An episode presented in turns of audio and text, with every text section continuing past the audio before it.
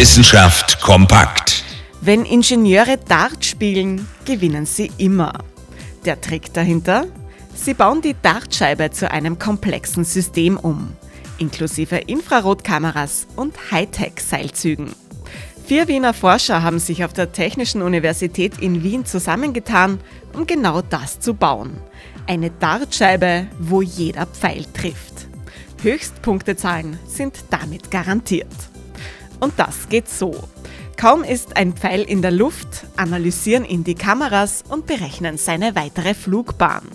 Gleichzeitig wird die Dartscheibe dank der Seilzüge so bewegt, dass der Pfeil garantiert ins Schwarze trifft oder im Fall von Dart in das Feld, das dreimal 20 Punkte bringt. Das alles passiert innerhalb von nur 250 Millisekunden.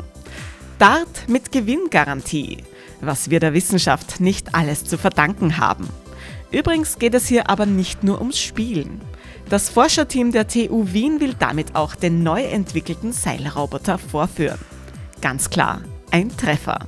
Interessante Themen aus Naturwissenschaft und Technik.